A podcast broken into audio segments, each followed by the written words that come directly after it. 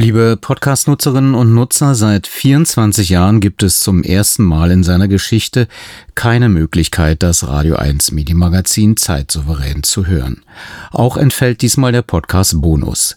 Die Hintergründe zu dieser Entscheidung wurden von der RBB Freien Vertretung in einem offenen Brief an die künftige RBB-Intendantin Ulrike Demmer am Freitagabend des 14. Juli 2023 veröffentlicht. Sie hören den Wortlaut von RBB Freien Sprecher Christoph Reinhardt. Liebe Ulrike Demmer, herzliche Grüße von Ihrer künftigen Belegschaft. Sie können es sich denken, die Stimmung im Sender hat einen neuen Tiefpunkt erreicht. Statt der überfälligen, bescheidenen Tariferhöhung jetzt eine Verlängerung der Laufzeit bis 2026?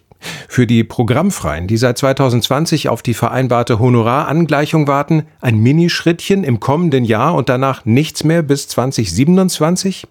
Statt einer fairen Beschäftigungssicherung für langjährige Freie immer wieder neue Verhandlungsrunden ohne zählbare Ergebnisse?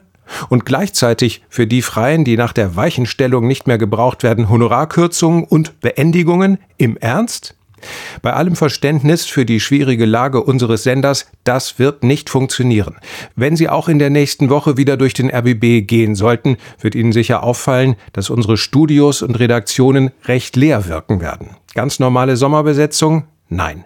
Über 350 freie Mitarbeiterinnen und Mitarbeiter haben beschlossen, statt wie sonst die Lücken in den RBB-Dienstplänen zu stopfen, in diesem Jahr selbst Urlaub zu nehmen, und zwar alle gemeinsam, eine Woche lang. Im Fernsehen werden statt eines aktuellen regionalen Vorabendprogramms Konserven gesendet. Auch im Radio, zum Beispiel bei RBB Kultur, müssen die Sendestrecken mit Wiederholungen gefüllt werden. Wenn an unserem Tempodesk jeden Tag zwei Schichten nicht besetzt werden können, dann werden weniger Meldungen mit Quelle RBB geschrieben und der RBB-Text wird über viele Stunden nicht aktualisiert. Und wenn in der nächsten Woche weniger Reporterinnen und Reporter unterwegs sind, werden ihre Beiträge in den aktuellen Sendungen schlicht fehlen. Sie haben ja selbst lange als Journalistin gearbeitet und können sicher nachfühlen, wie schwer es uns fällt, diesen Schritt zu gehen. Es tut uns sehr leid, wenn wir dem RBB-Publikum nicht die bestmöglichen Sendungen bereitstellen können.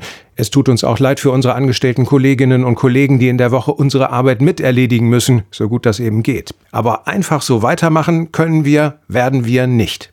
Wir haben die Krise nicht verursacht, aber wir sollen sie ausbaden? Wir wollen gute Arbeit leisten und brauchen dafür gute Bedingungen. Wir brauchen endlich faire Honorare, gleiches Geld für gleiche Arbeit, jetzt und nicht am St. Nimmerleinstag. Wir arbeiten für den RBB wie Angestellte und auch wir brauchen in der Krise soziale Sicherheit und Schutz. Liebe Frau Demmer, wir bitten Sie, hören Sie und sehen Sie in der kommenden Woche genau hin, was der RBB zustande bekommt, wenn sich 350 Freie zugleich abmelden. Setzen Sie die richtigen Prioritäten damit wir nicht nur die Krise in der RBB-Bilanz, sondern auch die Vertrauenskrise in der Belegschaft bewältigen können.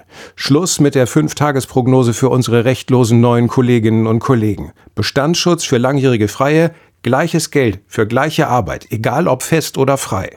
In diesem Sinne, wir sind nicht da. Wir wünschen Ihnen und uns einen guten Start nach den Sommerferien.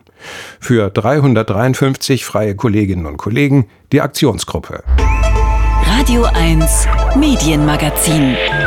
Vergessen Sie nicht, Ihre Antennen zu erden.